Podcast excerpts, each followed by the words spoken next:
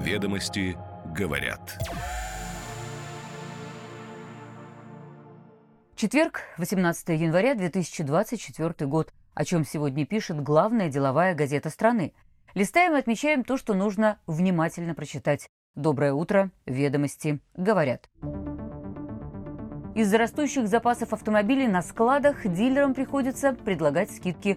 Стоки по китайским брендам достигают двухмесячных объемов продаж.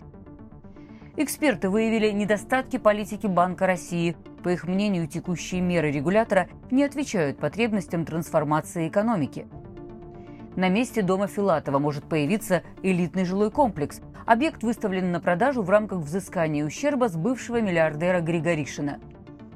Без малого 103 миллиарда рублей. Рынок кофе на вынос вырос в 2023 году до рекорда. Могло быть еще больше, но развитие сектора замедляет конкуренция со стороны ритейла.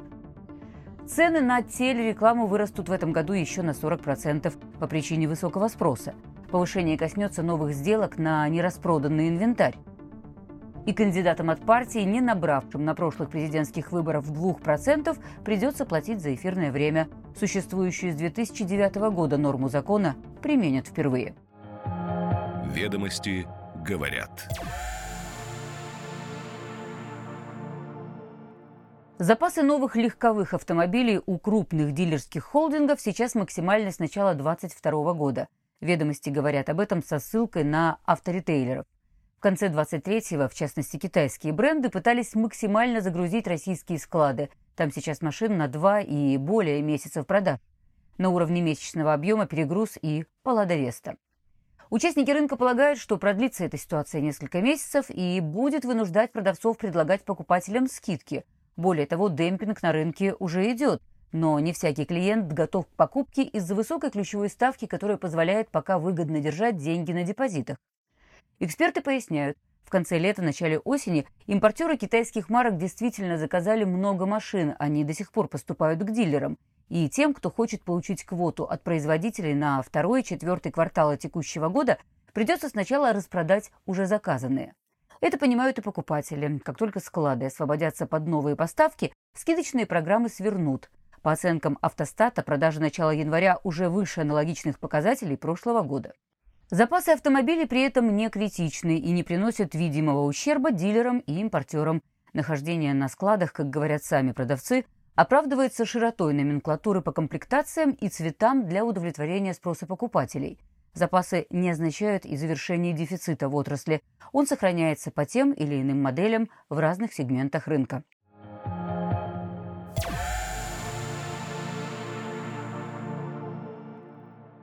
Российская экономика находится в фазе активной трансформации, и главная задача государства – ее адаптация к новым условиям без создания рисков для макроэкономической стабильности.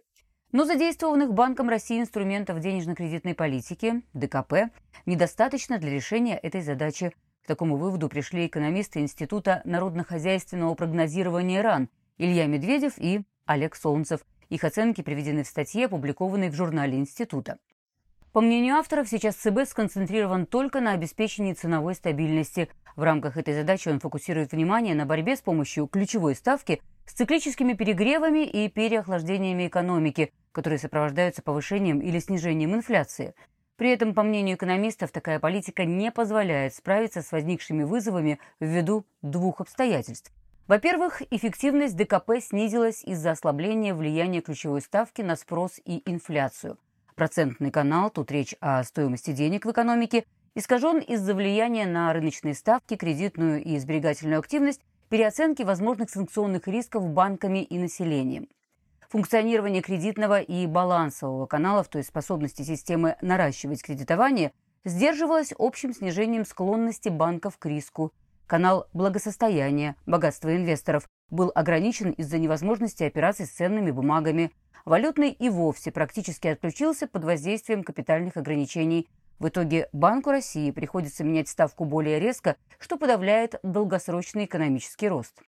И, во-вторых, политика ЦБ, считают авторы, недостаточно стереоскопична. Кроме таргетирования инфляции, есть и другие области экономики, которые находятся под ответственностью банка, и регулятор должен взять их под контроль. Ведомости говорят, что тут еще как минимум три переменных. Курс рубля, ставки по долгосрочным финансовым инструментам и капитализация компаний.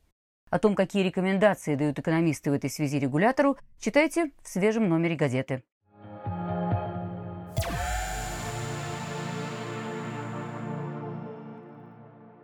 Главное межрегиональное управление Федеральной службы судебных приставов по Москве выставило на продажу жилое здание общей площадью свыше 1700 квадратов и права на участок площадью 11 сотых гектара в Молочном переулке на Остоженке. Уведомление опубликовано на площадке ГИС «Торги». Судя по адресу, речь идет о доме художника Евгения Филатова. Этот объект, как следует из лотовой документации, будет реализован в рамках взыскания ущерба с российско-украинского бизнесмена Константина Григоришина – Начальная цена лота 1 миллиард 600 миллионов рублей. Торги запланированы на конец февраля. Дом Филатова, по данным Росреестра, вновь выявленный объект культурного наследия, представляющий историческую ценность. Впрочем, у некоторых экспертов тут есть сомнения, и ведомости сегодня говорят «почему?».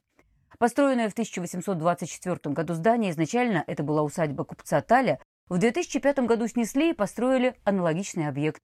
При этом, судя по фотографиям на Google Maps, Табличка об охранном статусе на доме присутствует. Григоришин стал собственником дома Филатова в 2009 году. В 2016-м Следственный комитет возбудил в отношении него уголовное дело по факту уклонения от уплаты налогов, а к 2020-му сумма претензий выросла до миллиарда 400 миллионов рублей. Бизнесмен приговорен к четырем годам колонии заочно и, по данным Forbes, переехал в США. Все его имущество в России попало под арест. По мнению консультантов по недвижимости, дом Филатова, скорее всего, заинтересует кого-нибудь из премиальных девелоперов. Если охранный статус подтвердится, расширить площадь не получится, но покупатель может превратить здание в приватную городскую виллу, камерный клуб, апарт-отель. Не исключен вариант личной резиденции, ведь приобретение отдельно стоящего дома в центре столицы – редкая возможность.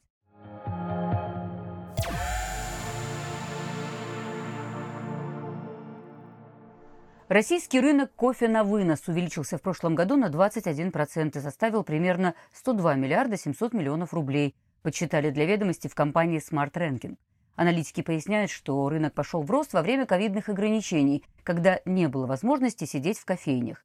Запреты ушли, привычка осталась. Высокий потребительский спрос позволяет бизнесу открывать больше новых точек, развивать франшизы.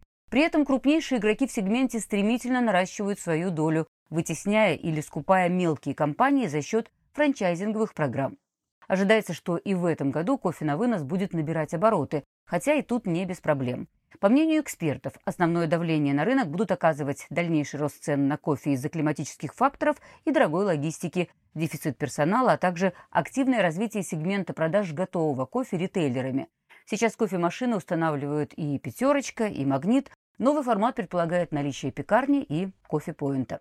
По данным платформы ОФД, средняя цена на чашку кофе в заведениях общепита в августе-сентябре прошлого года составляла 166 рублей.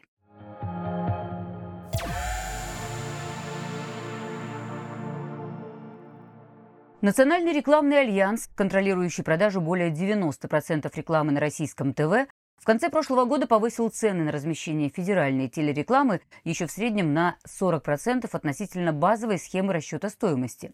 Ведомости говорят об этом со ссылкой на топ-менеджеров четырех рекламных групп и агентств. Повышение, как уточнил один из собеседников, коснется новых сделок только на оставшийся ТВ-инвентарь. Так называют условную единицу, отражающую число зрителей, увидевших 20-секундный ролик. На 2024 год такого инвентаря осталось менее 10%. Еще в августе большая часть была распродана. Спрос на ТВ-размещение остается очень высоким, бюджет российских рекламодателей растут. Это и выступает драйвером восстановления после кризисного 2022 года. Тогда Ассоциация коммуникационных агентств России впервые за историю российского рекламного рынка не раскрыла показатели телесегмента за год.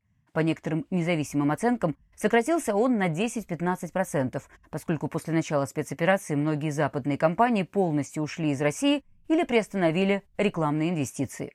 По итогам 2023 года, по прогнозам опять же участников рынка, ТВ-сегмент вырастет на 17-20% и составит от 195 до 204,5 миллиардов рублей.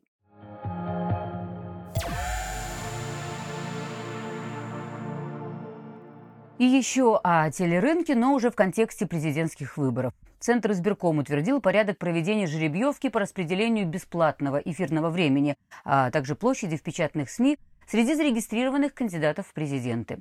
В ходе предстоящей предвыборной кампании впервые будет применена норма закона о выборах президента, существующая с 2009 года. Бесплатное эфирное время и печатную площадь не предоставят кандидатам от партий, получивших менее 2% голосов избирателей на прошлых выборах главы государства. Накануне на заседании ЦИК сообщила об этом секретарь комиссии Наталья Бударина. Пока Центр избирком официально зарегистрировал только трех партийных кандидатов в президенты. Это председатель ЛДПР Леонид Слуцкий, вице-спикер Госдумы Владислав Дованков от «Новых людей» и депутат Госдумы от КПРФ Николай Харитонов. Если официально зарегистрируют других участников гонки, то право на бесплатное эфирное время не будет у Бориса Надеждина от гражданской инициативы, у Сергея Бабурина от Российского общенародного союза и у Сергея Маленковича от коммунистов России. Они вправе участвовать в жеребьевке на получение эфирного времени и печатной площади из бесплатного объема, но за счет средств своего избирательного фонда. Состоится жеребьевка после завершения регистрации кандидатов, но не позднее 15 февраля. Период агитации в СМИ начнется 17 февраля и продлится до 0 часов 15 марта, то есть до первого дня голосования. Ведомости говорят.